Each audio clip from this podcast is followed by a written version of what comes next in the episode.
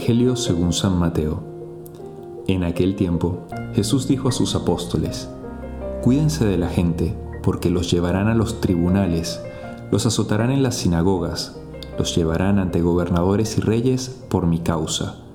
Así darán testimonio de mí ante ellos y ante los paganos. Pero cuando los enjuicien, no se preocupen por lo que van a decir o por la forma de decirlo, porque en ese momento se les inspirará lo que han de decir, pues no serán ustedes los que hablen, sino el Espíritu de su Padre el que hablará por ustedes. El hermano entregará a su hermano a la muerte, y el padre a su hijo. Los hijos se levantarán contra sus padres y los matarán. Todos los odiarán a ustedes por mi causa, pero el que persevere hasta el fin se salvará. En este Evangelio em, estamos hablando, o Jesús eh, nos habla de varios elementos que se pueden hacer presentes en nuestra vida, que son dificultades y persecución. Nos invita en estas circunstancias a dar testimonio y sobre todo para dar testimonio estar muy unidos a Dios, en este caso a través del Espíritu Santo que va a hablar por nosotros y que nos va a dar la fuerza para superar esos, esos momentos y poder perseverar hacia el fin. Entonces, los cuatro elementos de este Evangelio que vamos a intentar meditar son dificultades y persecución, el testimonio que tenemos que dar, nuestra relación con el Espíritu Santo y finalmente la perseverancia hasta el fin.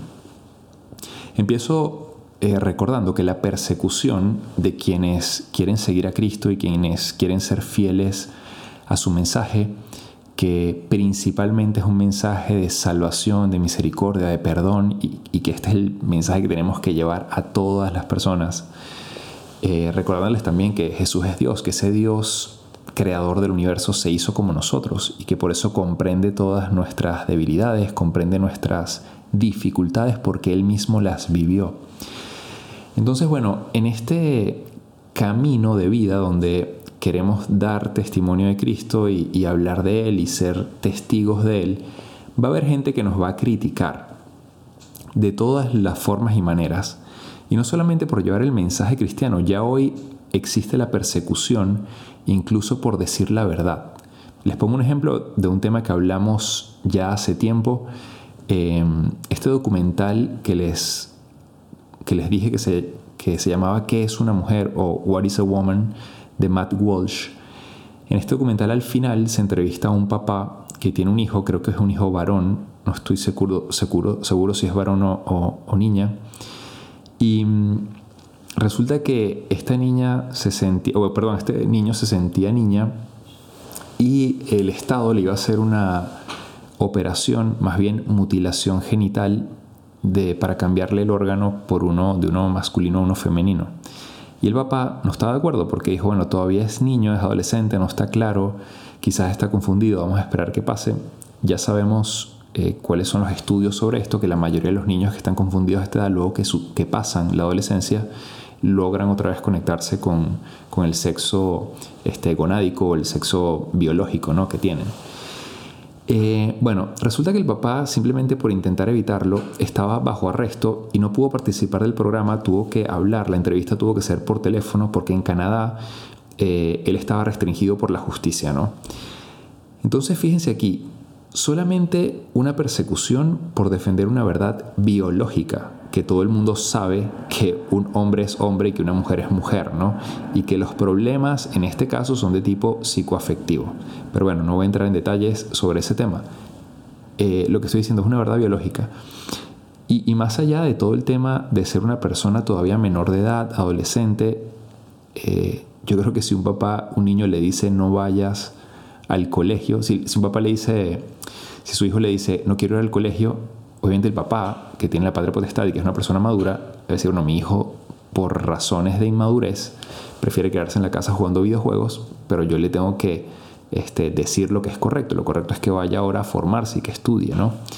Pero bueno, el Estado y el gobierno para las cosas ideológicas que les conviene, los papás no tienen ningún tipo de potestad y para lo que conviene sí. Pero bueno, esto demuestra un poco más la dictadura que se quiere imponer y que cada vez más nos va a tocar este tipo de persecución a quienes queremos defender la verdad. Pero bueno, quiero aterrizar un poco más esto a la vida cotidiana, ya que este tipo de persecución eh, a muchos no les tocará todavía, quizás nos tocará más en un futuro. Eh, pero existen a veces persecuciones más cercanas y no solamente relacionadas con, con la fe, cuando nuestras familias queremos defender algo relacionado con Dios, o, se, o hay gente que simplemente, aunque yo no esté defendiendo nada públicamente, se burlan, eh, se meten con quien intenta vivir mejor la fe. Entonces esta persecución, como dije, no solamente va a suceder por esto, sino incluso hasta por cuestiones humanas, ¿no? Entonces esta persecución más cercana a nosotros te puede pasar en estos días, ¿no? en el que te encuentres en estas reuniones navideñas alguna persona, amigo familiar, que ha hablado mal de ti, que se ha burlado de ti, que te ha calumniado, que ha hecho algún tipo de juicio o crítica falsa, eh, incluso que ha hablado de ti sin preguntarte primero, ¿no? ¿Qué, pasó? ¿Por qué hiciste esto? Sin enterarse. Y por lo tanto ha hablado de ti, eh, digamos, sin, sin informarse, ¿no? Cosas que hacemos muy seguido. Hablamos mal de las personas en la ignorancia, sin conocer cuál era la intención de esa persona cuando hizo eso o dijo aquello. Entonces, bueno, ¿qué es lo que nos pide Dios ante circunstancias o situaciones de eso, de juicio, de persecución, de dificultad, ¿no? Con personas cercanas.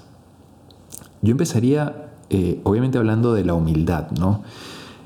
Eh, hace unos días les comenté, esto lo leí de un santo y no recuerdo ahora quién era, eh, una recomendación de cuando veíamos a alguien hacer algo malo o algo con lo que no estábamos de acuerdo, eh, pensar para nosotros mismos, yo no soy mejor.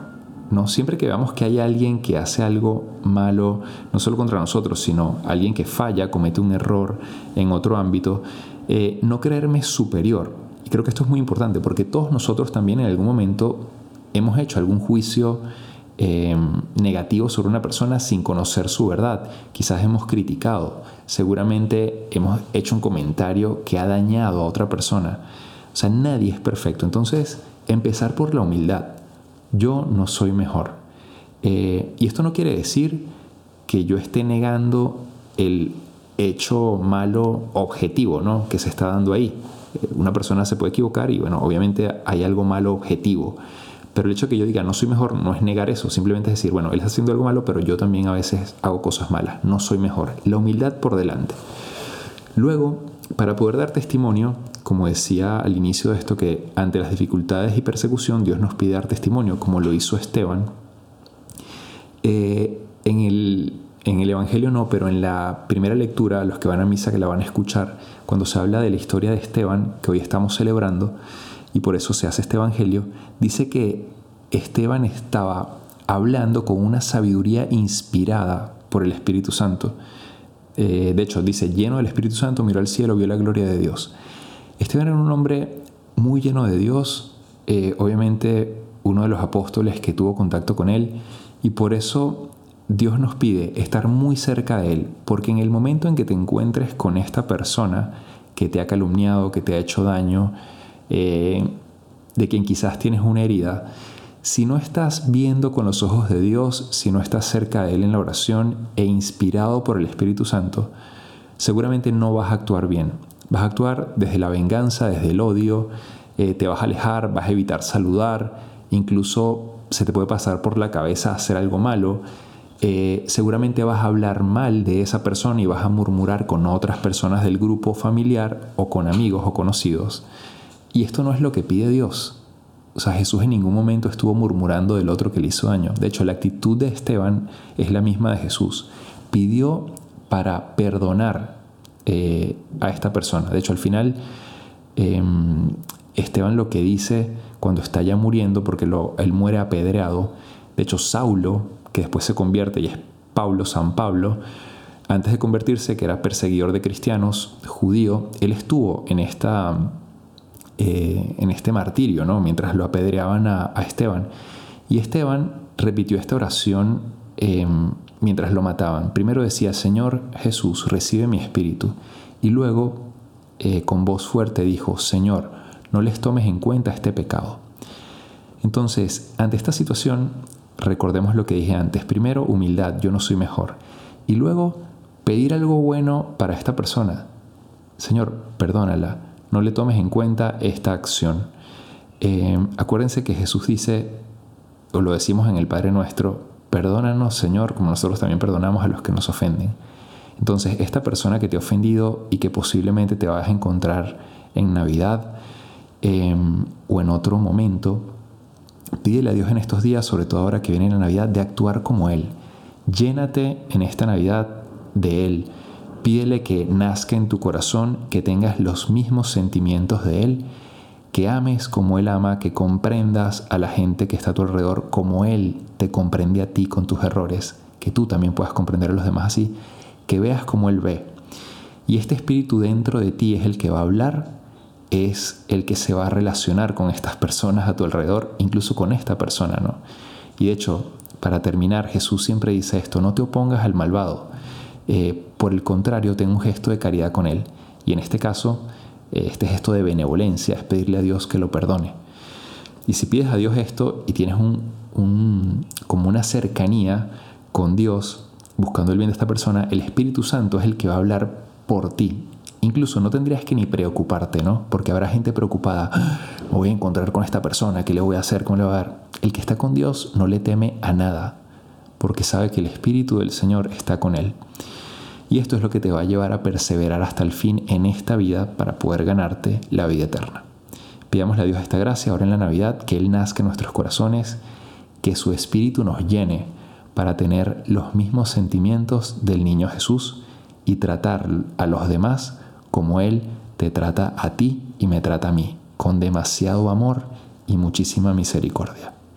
Que tengas una muy feliz Navidad, que Dios te bendiga. Me dio mucha alegría acompañarte durante todo este año porque esta es mi última meditación de este año, 2023. Y de verdad, a todos ustedes les voy a poner en mis oraciones y les deseo un 2024 lleno de alegrías, pero sobre todo de, de mucha presencia de Dios en sus almas y en sus vidas. Un fuerte abrazo y que Dios les bendiga.